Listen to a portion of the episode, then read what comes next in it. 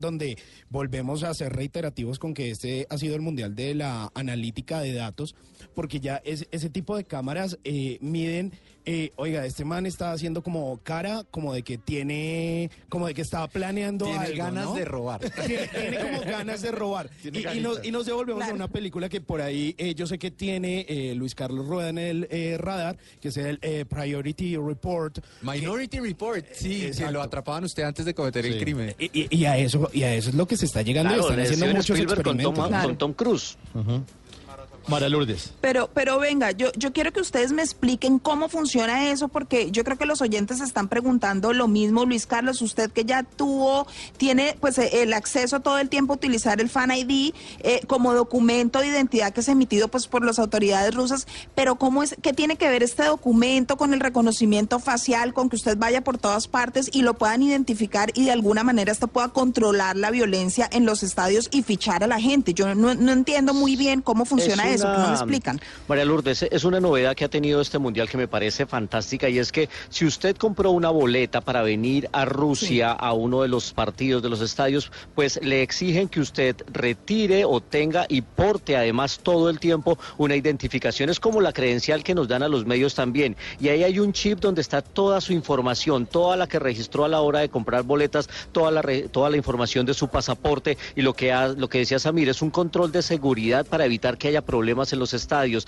para que alguien con antecedentes no se pueda colar. Yo en lo personal con mi acreditación que trabaja con la misma tecnología, cuando uno llega al estadio, uno acerca la acreditación hacia un lector de chip y ahí le permite o no el acceso. De hecho, yo aquí en el estadio Luzniki, la primera vez que fui, llegué, puse mi credencial y me aparecía una cruz roja que no me permitía el acceso. Lo intenté, lo intenté, tuve que ir a solucionar el problema exactamente. Tuve afuera, tuve que ir a solucionar el problema al, al- al sitio de acreditación. Ellos vinieron, revisaron, volvieron a colocar la credencial y como efectivamente tenía un problema con el chip, me la reimprimieron y ahí sí pude tener acceso. Así que son muy estrictos y lo que han hecho estos controles de seguridad es depurar la gente y tener un control exacto de quiénes son los que están asistiendo a los las- estadios.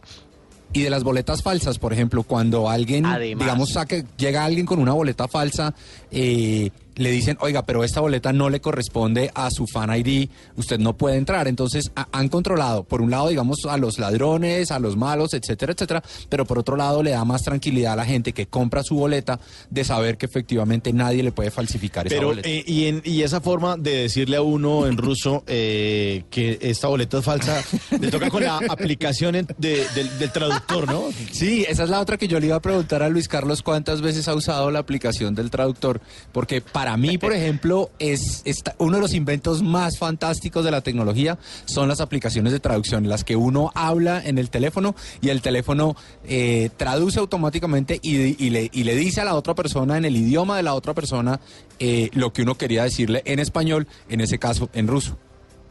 Es que son fantásticas y la hemos usado todo el tiempo, en la mañana, en la tarde, en la noche, para pedir el desayuno, para pedir el almuerzo, pero además de eso para identificar los letreros, porque esas aplicaciones tienen eh, algunas eh, la posibilidad de la realidad aumentada y simplemente colocando el teléfono celular sobre un letrero en ruso me lo traduce inmediatamente a inglés o a español en, en gráfico, entonces uno lo, lo, puedo entender uno lo muchísimo usa, más es fácil. Esa realidad sencillamente, aumentada. uno, uno abre la aplicación y, y con la cámara le apunta, digamos, a ese letrero que pues uno no entiende Exacto. las letras y él se lo muestra en el teléfono en el idioma que uno tiene seleccionado. Ese, por ejemplo, para mí es uno de esos grandes inventos, Eh, descreste total. descrestante. Y cada vez funcionan más sin necesidad de tener datos, porque al comienzo, digamos, uno tenía que gastarse los datos para que ellos hicieran estas transmisiones. Ahora, por ejemplo, No, la de Google, uno puede claro. descargar el idioma que uno quiere y con eso está uno conectado y puede entenderse con cualquier persona en cualquier parte del mundo. Bueno, ¿y cómo funciona lo de la realidad aumentada?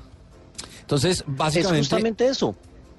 eso, es, es usted Eh, toma la foto no, solo o quería enfoca. decirle. Sí, que, pena, que tenemos un pequeño pero solo quería decirle que, que eh, eh, esa reloj aumentada también, para comentarles en un instante, también funciona aquí con el tema de los billetes, porque los nuevos billetes de 200 y de 2000 rublos tienen un sistema de realidad aumentada para identificar si son verdaderos o no, y además se in- entregan información en 3D. Eh, Tito Puchete hace poco hizo un video de cómo probábamos la realidad aumentada sobre los billetes. Yo se los voy a mostrar a- ahora a través de, de nuestra cuenta de Twitter, pero Ah, es realmente fantástico. Buenísimo. Sí, sí, sí, sí.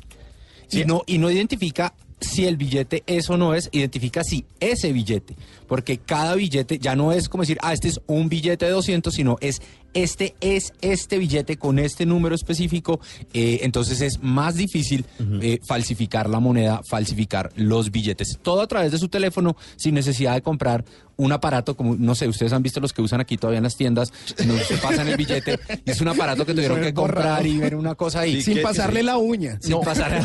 Pero ese aparato, ese aparato que se usa acá en las tiendas es, tiene como una, una luz como morada, Sí. Que era como de miniteca de los 80. Sí, sí, sí, Se mete el billete en esa vaina, sí, y le pasa la uña y lo pone contra la luz y dice, y lo, y, y como que lo jala, Ahora- ahora que le hace como lo Piense, listo. piense Luis Carlos cuánto ha usado el celular desde que llegó a Rusia. Lo usa para los mapas, lo usa para ver si el billete es real, lo usa para traducir, lo usa para el horario del bus, lo usa para todo. Entonces, lo otro que estamos viendo y que, y que hemos Todo visto que en. Rusia se usa mucho son las pilas eh, externas porque la gente a la mitad del día de tanto usar el celular se está quedando sin pila.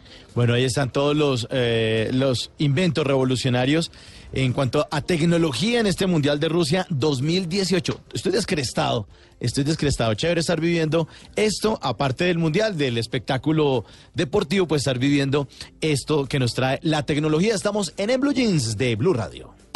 Bien melo, bien melo, bien melo. Son Rey Chiqui, Record, bien melo. ¿Estamos, ¿estamos menos? Sisas. Sisas. Sí, señor. Sisas. Mire, eh, Bombi es el que hace esta canción Estamos Melos, que se convirtió como en el himno de la selección Colombia, el reemplazo del famoso Rastastas de Brasil 2014. Y eh, en una charla que tuvimos eh, por ahí con Bombi, nos contó que la canción él, él la produjo eh, gracias a que un niño le decía, siempre lo saludaba y le decía, oiga, ¿cómo estamos?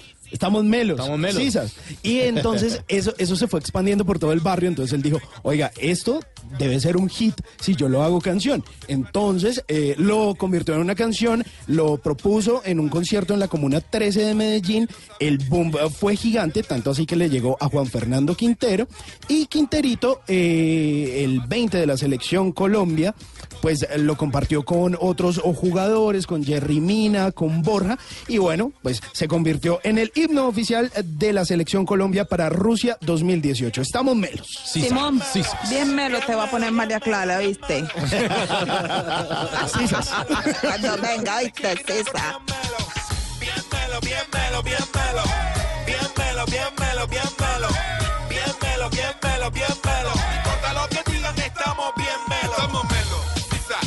Bueno, y nuestros oyentes están bien melos. Numeral en Blue Jeans eh, nos están respondiendo esa pregunta. ¿A qué situaciones de la vida cotidiana les deberían poner bar? A propósito de nuestro tema de hoy, eh, hablando de tecnología en Rusia 2018. ¿A qué situaciones de la vida cotidiana les deberían poner bar? Mire, aquí tengo un par de despechados. Gabriel Silva nos dice con el numeral en Blue Jeans que le pondría bar a la situación cuando su novia le dijo que estaba embarazada. No estaba- complicado, complicado el hombre. Y eh, por acá, eh, Camilo Soto nos dice con el numeral en Blue Jeans, yo le pondría bar al amiguito de, de mi novia, que luego de muchos meses terminó siendo el actual novio de ella. Cuidado, tarjeta roja. tarjeta, roja para ella. Estamos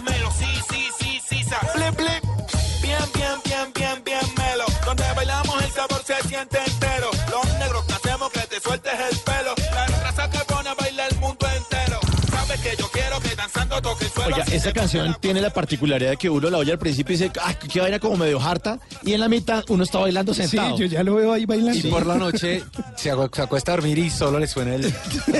Ahora cómo me sacó esta canción de Oiga, re pegajosa, le cuento. Yo creo que hasta María Clara va a bailar esa canción. Hay que ponérsela apenas llegue. Bien mela, bien Póngala En mela. el Facebook Live cuando baile. En, en Blue Jeans estamos melos todos. Estamos melos, estamos melos. Y estamos hablando eh, con Samir Estefan, que es conferencista internacional y cofundador de TechCetera, acerca de la tecnología en Rusia 2018. Y dejamos plantear una pregunta antes de ir a las noticias. Es, ¿quiénes serán más cracks? ¿Los jugadores actuales como Cristiano Ronaldo o un jugador como Pelé, que de pronto tuvo otra tecnología y anotó unos golazos también en mundiales? Y, y lo que lo que decía Simón, una cosa es uno ver eh, por ejemplo, a Ronaldo o a Messi, ¿cierto? Con toda la tecnología que los rodea en el entrenamiento. Entonces, oiga, usted está corriendo así, debería correr así porque su velocidad promedio, no sé qué, su aguante, sí sé qué, versus un Pelé, un Maradona, que básicamente era Dele. entre, entre a la cancha Hágale, y, hágale, y mátese, y el balón era más pesado y ahorita hablaremos en ciclismo lo mismo, eh, la bicicleta de Lucho Herrera versus la bicicleta de actual, eh, mucho más liviana, mucho más aerodinámica. La tecnología hace que sea justo comparar eh, un jugador de hoy a un jugador de hace 20 años. Hasta las camisetas.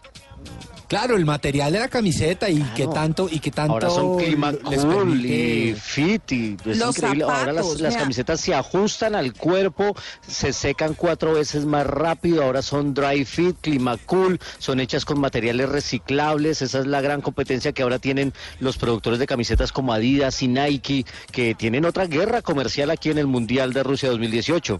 Claro, y, Total, nanotecnología aplicada a todo, los zapatos también impresionante, como dice usted, con material reciclado, pero a todo le aplican la nanotecnología y de verdad que tienen unos beneficios impresionantes para los jugadores. Y esos zapatos de esos jugadores, sobre todo los jugadores bien famosos, son zapatos que están hechos bajo el molde específico del pie de ese jugador. No Ay. es como uno que se pone dos Sí. zapatos que están hechos. Ahora, si quieren ¿Qué tallita zapatos- busca? 41 Claro. no, ellos, es para ellos. Pero usted sabe que si usted quiere mandar a imprimir sus zapatos a su horma, ya tanto Adidas como Nike ofrecen esa posibilidad. ¿Ah, sí? Usted llega, se los imprimen en 3D basado en su pie específico. Ah, no sabías. Ah, buenísimo. Pero le vale un poquitico más. Sí, le vale un poquitico Sí, más. te, te queda bien, sí, como el, como el mecánico, te queda bien, pero se le demora.